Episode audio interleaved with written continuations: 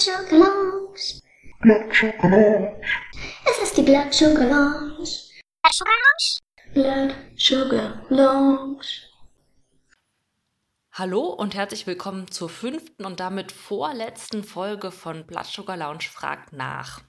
In der ersten Staffel spreche ich mit Diplompsychologin Susanne Baulig. Sie ist Leitung Schwerpunkt Psychodiabetologie und psychologische Psychotherapeutin. Mein Name ist Lena Schmidt. Ich bin Redakteurin im Kirchheim Verlag und stelle in der ersten Staffel Susa viele Fragen zum Überthema Diabetes und Psychologie. In dieser Folge sprechen wir über das Thema Angehörige. Wie geht es den Angehörigen von Menschen mit Diabetes? Was sind ihre Ängste und Bedürfnisse? Und wie können Menschen mit Diabetes mit den Nöten ihrer Lieben umgehen?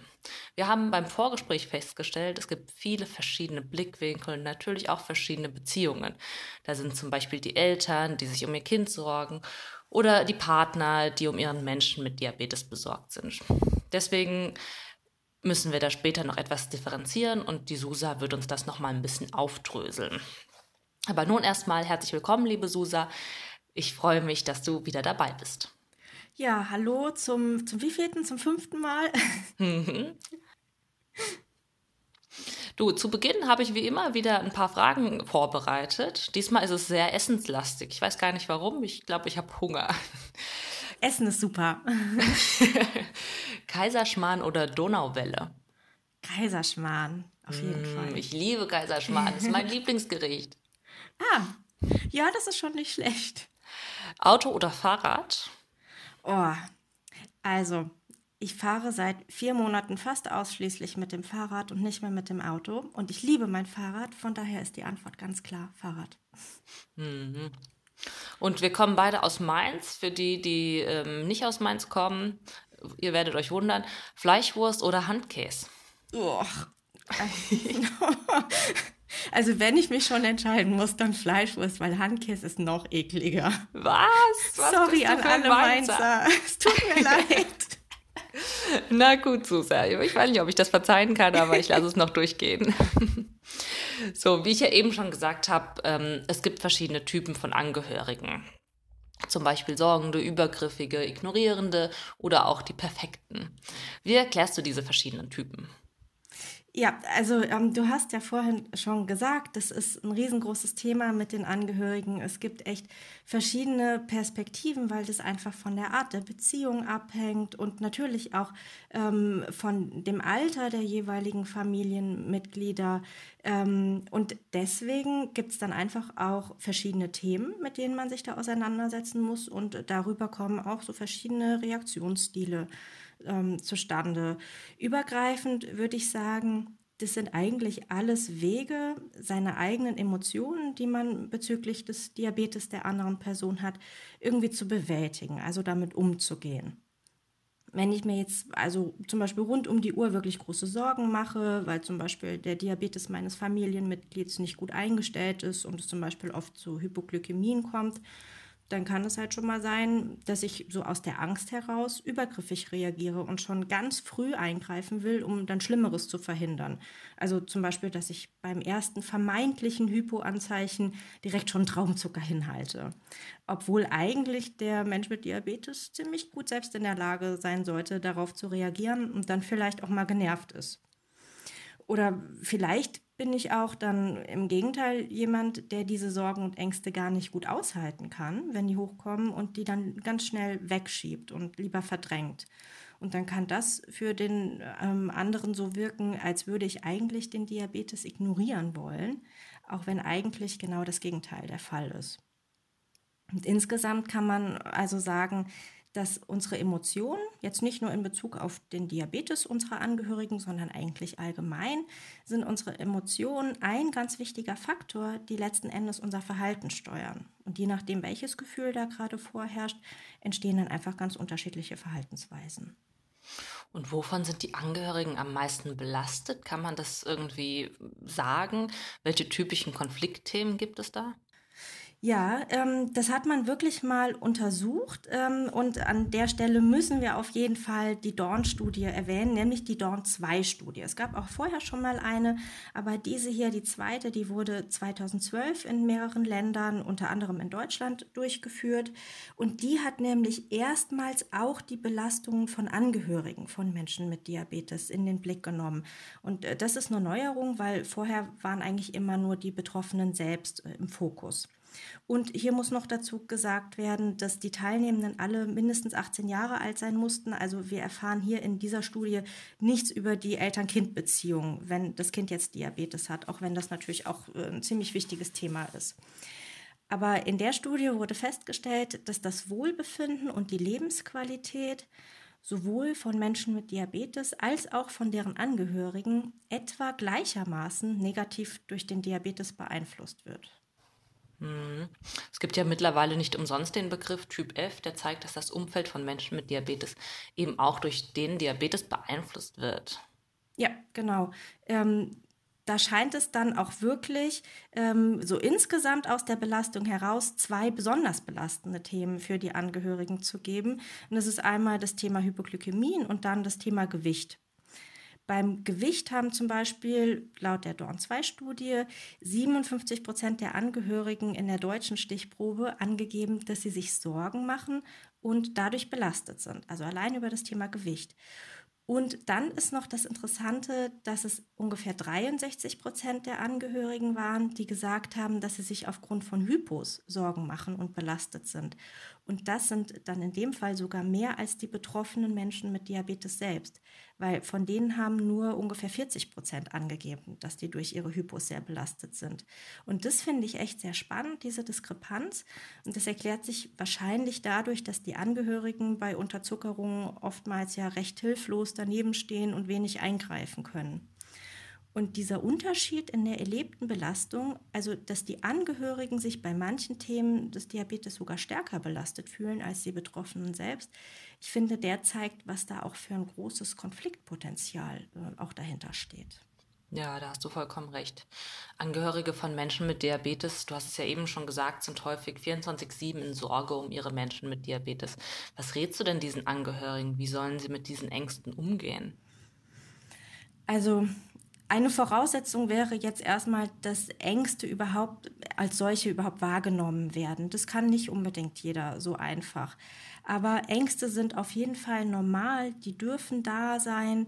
Ähm, ne, wenn man Menschen hat, die einem am Herzen liegen, die eine chronische Erkrankung haben, dann ist es ja klar, dass man auch Ängste hat. Und man könnte zunächst erstmal versuchen, diese Ängste zu akzeptieren, weil sie ja sowieso da sind. Und dann als nächsten Schritt sollte man ins Gespräch gehen mit der Person, die vom Diabetes betroffen ist und vielleicht ganz offen erklären, dass man sich sehr sorgt und gegebenenfalls auch, warum das so ist, wenn man das so sagen kann. Ähm, das ist nämlich manchmal den Menschen mit Diabetes gar nicht so klar, dass und wieso Angehörige sich nämlich auch vom Diabetes belastet fühlen, obwohl die ja eigentlich gar keinen Diabetes haben. Ähm, und so ein Gespräch kann dann echt ziemlich erleichternd sein für beide Seiten, weil es die Chance bietet, auch mal Verständnis füreinander aufzubringen. Aber klar ist auch, dass das natürlich nicht mit jedem funktioniert. Ne? Also beim Partner oder der Partnerin mag das noch ganz gut klappen, so ein Gespräch zu führen. Aber wenn jetzt mein noch sehr junges Kind Diabetes hat, ist es natürlich nicht sinnvoll, ähm, das Kind mit den eigenen Ängsten zu konfrontieren, weil Kinder das kognitiv ja gar nicht einsortieren können. Ähm, vielleicht findet man aber ja kindgerechte Wege, dem Kind zumindest so einen Teilaspekt zu erklären. Zum Beispiel, warum Mama oder Papa manchmal so ungeduldig reagieren, wenn es um den Diabetes geht. Also generell ist darüber reden sicherlich immer eine gute Idee. Mhm. Und wenn die Ängste aber so schlimm werden, dass man damit nicht mehr allein zurechtkommt, was macht man dann? Ja, also wenn die Ängste überhand nehmen und es einem selbst wirklich nicht mehr gut geht damit, dann sollte man sich auf jeden Fall Hilfe suchen. Also vielleicht erstmal über eine Person von außen, die einen eher neutralen Blick auf die Sache hat oder natürlich auch zum Beispiel über eine Psychotherapie. ähm, ne, oder wenn es jetzt aufgrund dieser übermäßigen Ängste der Angehörigen zu Konflikten mit der Person, die den Diabetes hat, kommt. Also ganz egal, ob das jetzt das eigene Kind ist, der Partner, die ältere Mutter, die den Diabetes hat. Auch dann ist es natürlich sinnvoll, was gegen die eigenen Ängste zu unternehmen, weil dann leidet man ja nicht nur selbst unter den Ängsten, sondern auch das Umfeld. Und das ist ja eigentlich auch schon Grund genug, was zu ändern. In einer der vorigen Folgen hatten wir das äh, Gespräch über Diabetes und Akzeptanz. Mhm. Haben Angehörige eigentlich auch ein Akzeptanzproblem? Ja, also möglich ist es schon. Das muss natürlich nicht so sein.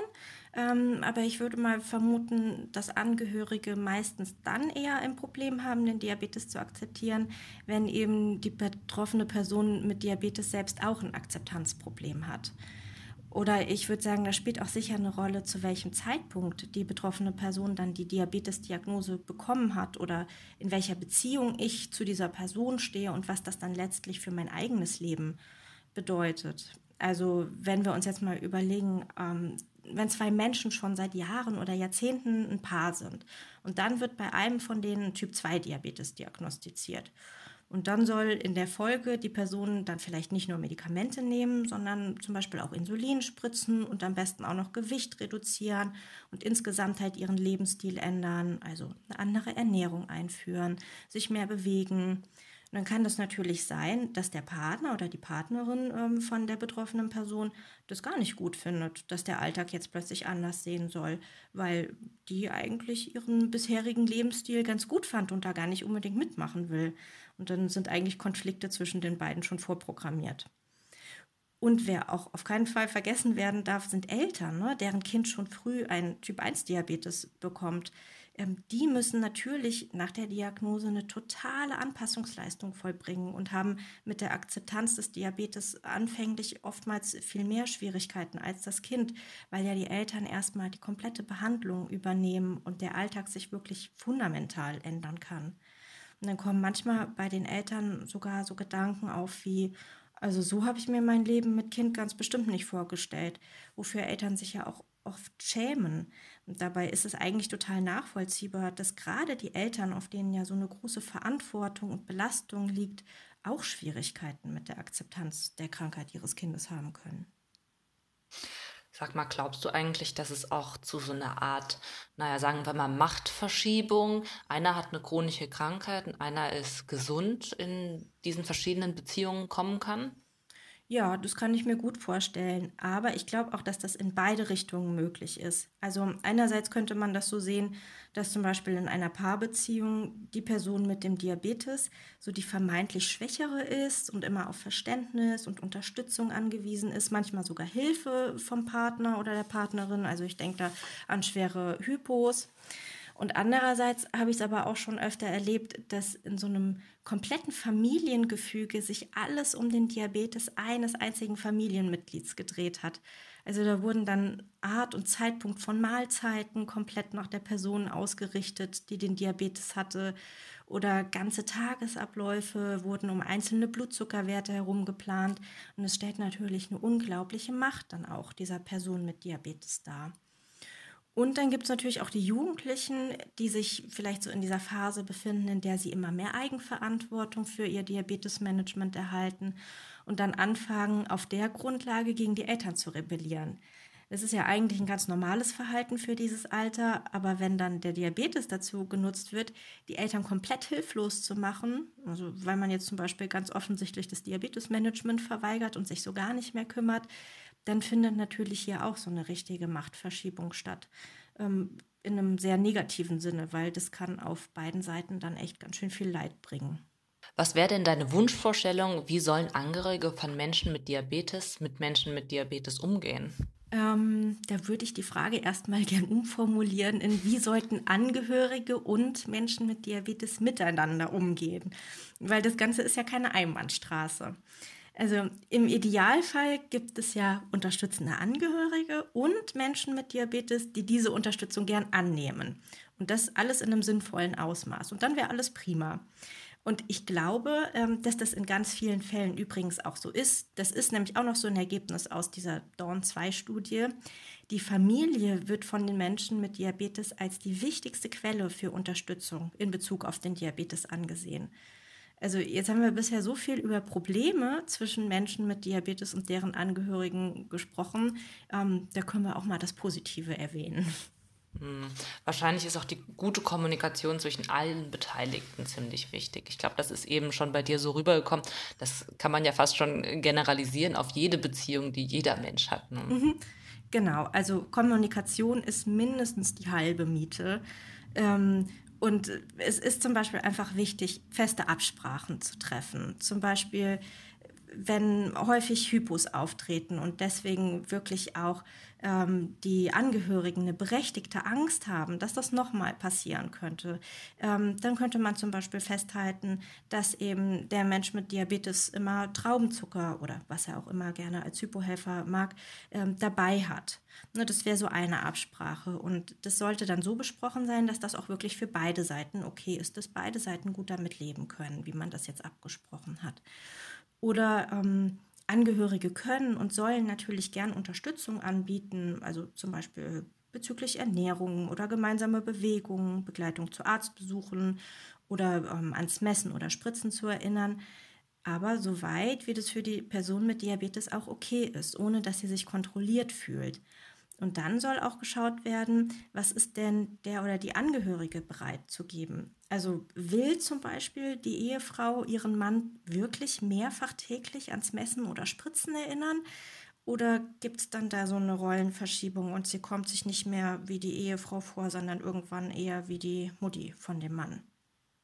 Ähm, generell finde ich, sollten auch zwischen Menschen mit Diabetes und den Angehörigen einfach ein paar Basics der positiven Kommunikation nicht vergessen werden. Das gilt natürlich für alle, aber vielleicht in dem Fall noch mal ein bisschen mehr.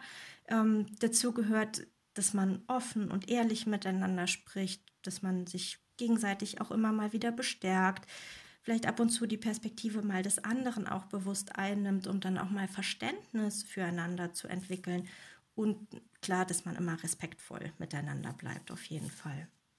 Ähm, und so abschließend finde ich es wichtig, dass völlig egal, in welcher Beziehung man jetzt zueinander steht, dass man wirklich sehr bewusst sich Dinge sucht, die nichts mit dem Diabetes zu tun haben und denen dann im Alltag Raum gibt. Also damit sich einfach nicht immer nur alles um den Diabetes dreht.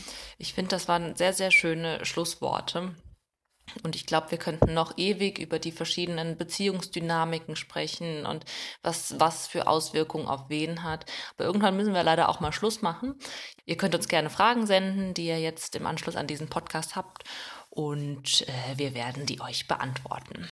Susa, vielen, vielen Dank für das schöne Gespräch und ich freue mich auf äh, in zwei Wochen auf die letzte Folge. Ich danke auch und bis zum nächsten und letzten Mal.